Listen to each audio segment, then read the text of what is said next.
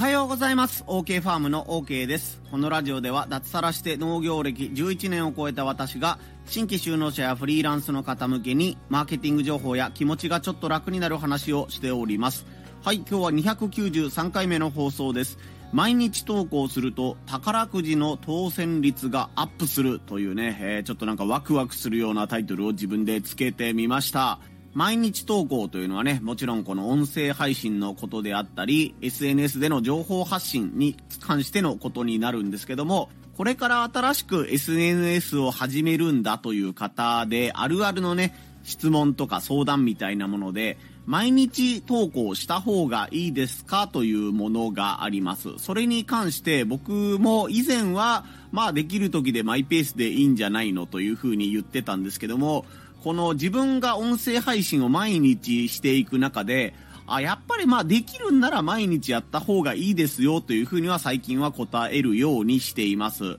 その理由は今回のタイトルでもあるんですけども、宝くじの当選確率がアップするからだよというのが僕の思っている理由になります。そこについて深掘りをしていこうと思います。今日の3つのポイントです。ポイント1、毎日無料で買える宝くじ。ポイント2、宝くじの景品は開けるまでわからない。ポイント3、毎日投稿は当選率がアップする。この3つでお話をしていきます。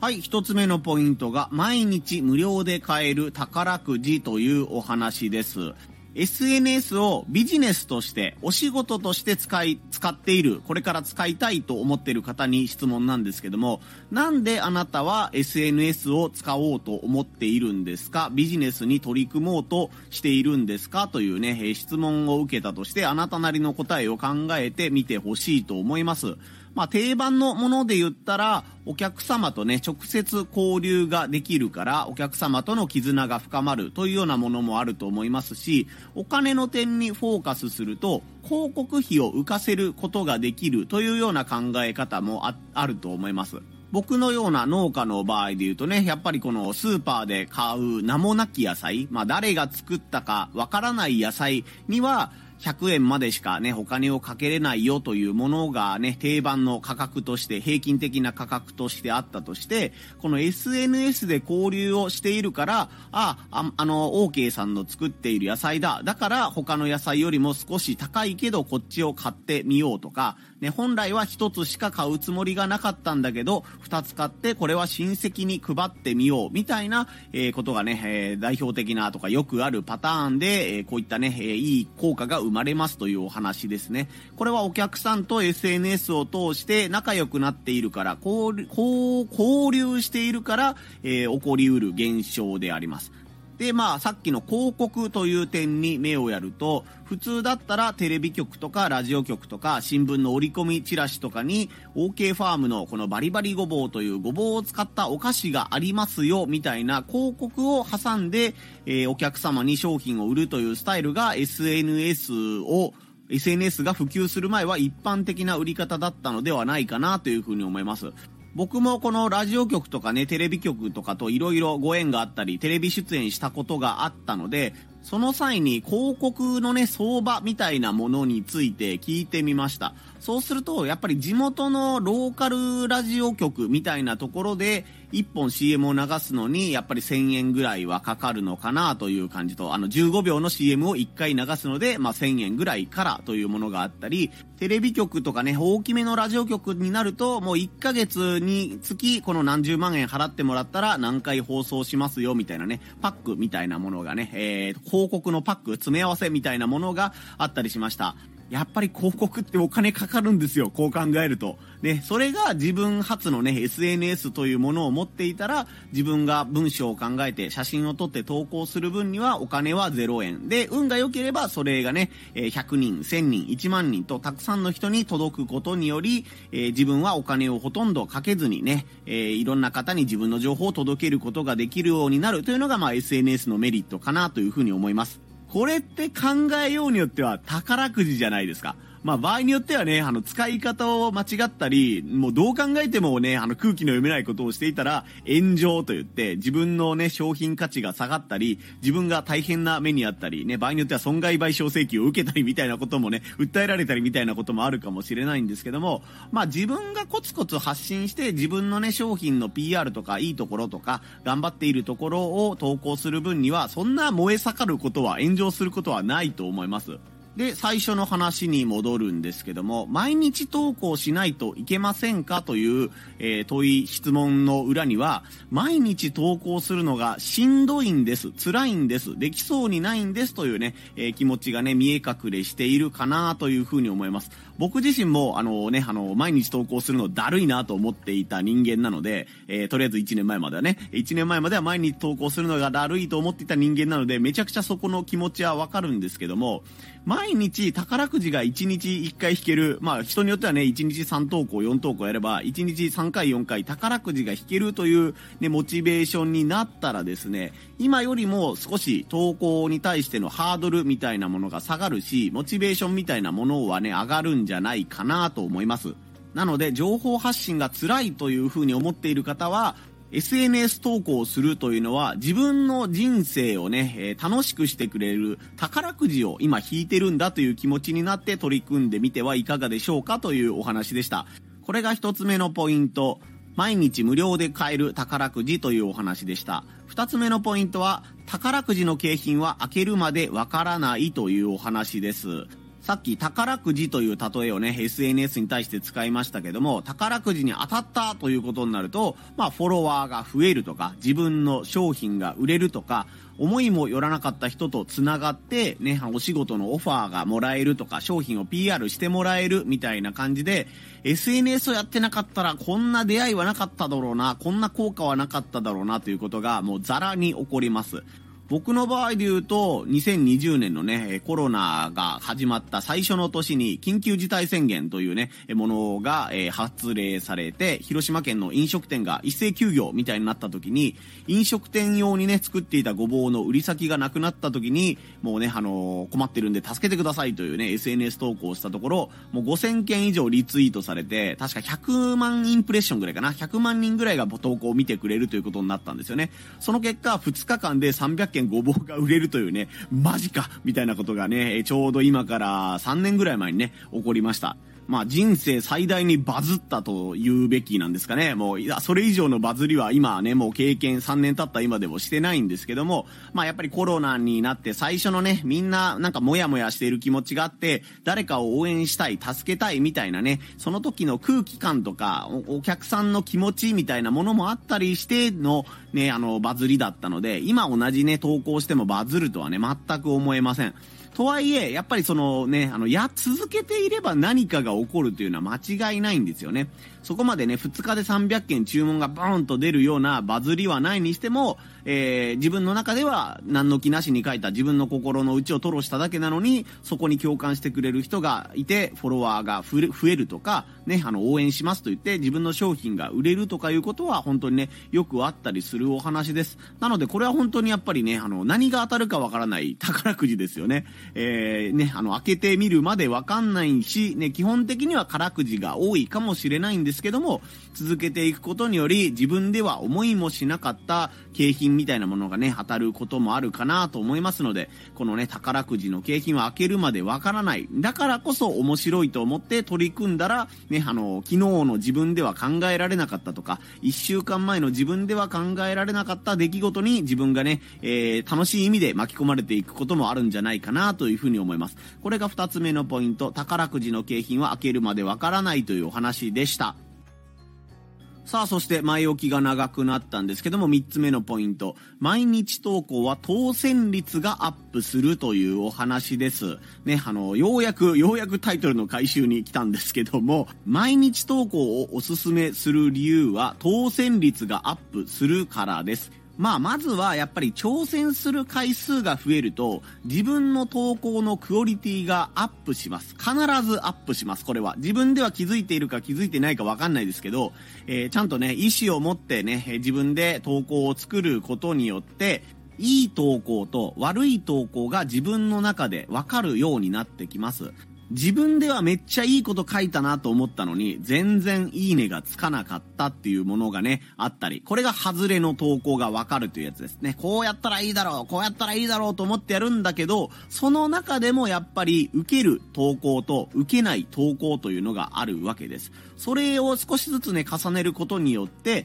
えー、ね、あ、やっぱこの、こういう書き方をしたらダメなんだなとか、こういう写真はいまいち受けが悪いんだなという傾向がわかるようになってきます。そして自分ではね、あの、そんなに何の気なしにとか、本当に雑談ついでとか、もうあの、何も書くことがないから適当に投げました、みたいな投稿でも、それにめちゃくちゃいいねがついたりね、拡散してもらえたり、応援しますみたいなコメントがついたりすることがあります。そういったいいねがね、多いとか、他の人にたくさん見られた投稿を分析することによって、あ、こういったところにみんな共感してくれるんだなとか、こういったところにみんなモヤモヤを抱いてるんだなみたいなね、フォロワーさんとか自分のお客さんのニーズみたいなものが見えるようになると思います。まあ僕がこの SNS 関連でよく言ってるのが、あなたの日常は誰かの非日常というお話をね、よく例え話でしています。僕が住んでいるところはめちゃめちゃ冬になると雪深い。まあ今もまさにね、あの外で5センチ、10センチ雪が積もってるんですけども、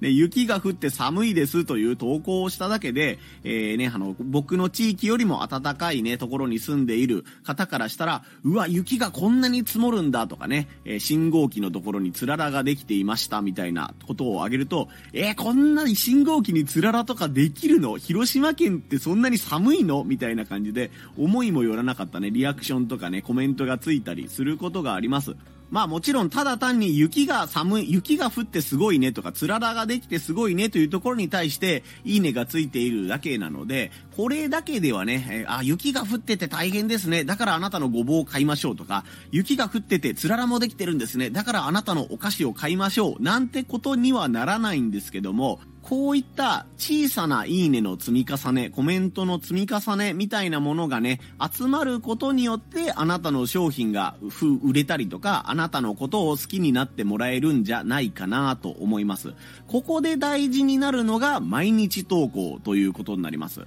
単純にやっぱり毎日投稿している人がいたら、その人のことをね、1日1回はどこかで目にするようになるので、えー、親近感がね、湧きます。これまあ単純接触効果という風にね、心理学用語でもあったりするんですけども、時々しか見かけない人と毎日会う人だったら、毎日会う人の方が親近感を抱きやすいということですね。皆さんがしょっちゅう行くコンビニでね、えー、毎日会う店員さんと、普段全然行かないコンビニでね、あの、月に1回ぐらいしか会わないコンビニの店員さんとだと、どちらの方がね、名札の名前を覚えているでしょうか？ね、顔とか髪型とか、えー、服装のちょっとしたアクセサリーみたいなものとかを覚えているでしょうか？当然やっぱりね、しょっちゅう顔を出すコンビニ、毎日行っているコンビニの店員さんの方が、思い出しやすいと思います。SNS もこれと同じということですね。仕事の都合や体調とかね、えー、スケジュールのこととかもあるので、必ず毎日投稿しないとダメというわけではないんですけども、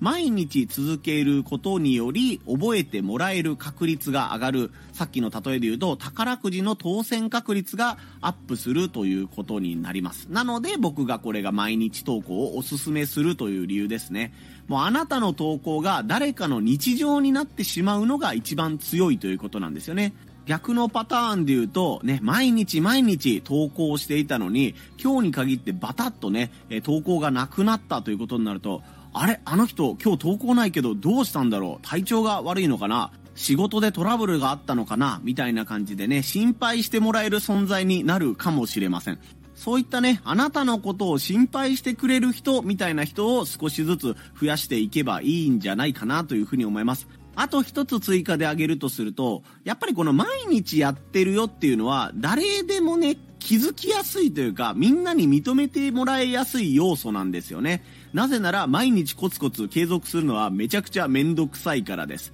自分も見るだけならいいけど、投稿するのになるとめんどくさいよなーっていう、俗に言うロム線ってやつですよね。リードオンリーメンバー、ROM とか言って、ロム線専用で、ロム線という言葉がね、えー、昔からインターネット上では言葉としてあると思うんですけども、この見るだけで投稿しないという人は、投稿するののね、大変さというのを大変よく分かってます。めんどくさいからみんな投稿しないんですよ。そのめんどくさいことを毎日やってますよっていう方をね、見続けていると、この人まだ投稿頑張ってんのかすげえなーっていう風になる時がいつか来るんですよ、誰にでも。まあ代表的なので言ったらやっぱり YouTuber のヒカキンさんとかじゃないかなと思うんですけども、この人こんだけ稼げるようになったのにまだ頑張って投稿してんの？みたいなこととかね、まだ新しい企画やってんの？みたいなことで、その体を張ってるというかね、自分自身が頑張っているという姿を見ることで、ああ、よくわかんないけどこの人すげえなとかね、なんかあったら今度応援してあげようかっていうね、気分にみんななっていくんじゃないかなというふうに思います。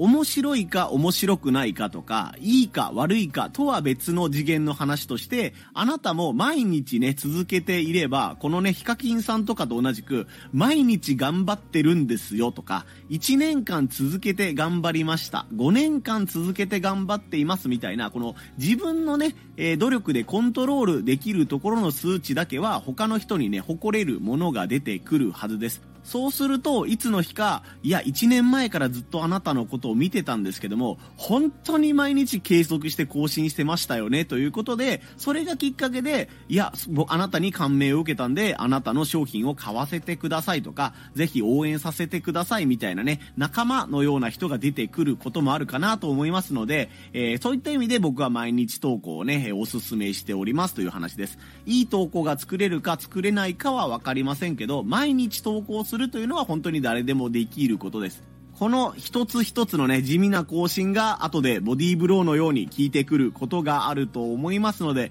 皆さんもぜひね、えどんな内容でもいいので、本当にね、しょうもねえなっていう内容でもいいので、毎日投稿ぜひ頑張ってみてください。はい、こんな感じで農家の方やフリーランスの方向けにマーケティング情報とか気持ちがちょっと楽になる話というテーマでお話をしています。音声配信のフォローがまだの方はぜひフォローで応援をよろしくお願いいたします。この放送を撮ろうと思った理由がですね、昨日放送した、え292回目の放送、お客様を中学生扱いするのが SNS では大切というね、放送が結構評判が良かったみたいで、普段ね、コメントをいただけない方からね、コメント、久々にコメントですみたいなものが入ったりとか、初めてコメントしますというね、コメントがついたりして、あ、なんかやっぱコツコツやってるとね、思いもやらない反応とか、新しい出会いがあったりするなというふうに思ったので、この放送を撮らせてもらいました。そしてね、あの、さっき紹介したんですけども、めちゃくちゃ雪が積もっておりましてね、えー、気温も氷点下、マイナス1度、2度ぐらいで、とても寒いので、やる気が やる気が起きませんというような感じです。それでも、とりあえず子供を保育園に送っていった後に、この音声配信をね、今日も一日一個撮った自分を、えー、自分で褒めてあげたいな、というふうに思ったりしております。全国的に寒いようなのでね、道路が凍結しているとか、ね、身の回りもね、普段より怪我のリスクが高かったりすると思いますので、まずは皆様ね、準備運動をしっかりとということでね、腰痛にならないように、肩を上げ下げしたり、腰を回したりしながら、今日やるべきことを頑張っていってください。ここまでのお相手は、OK ファームの OK でした。また遊びに来んさい。ほいじゃあまたの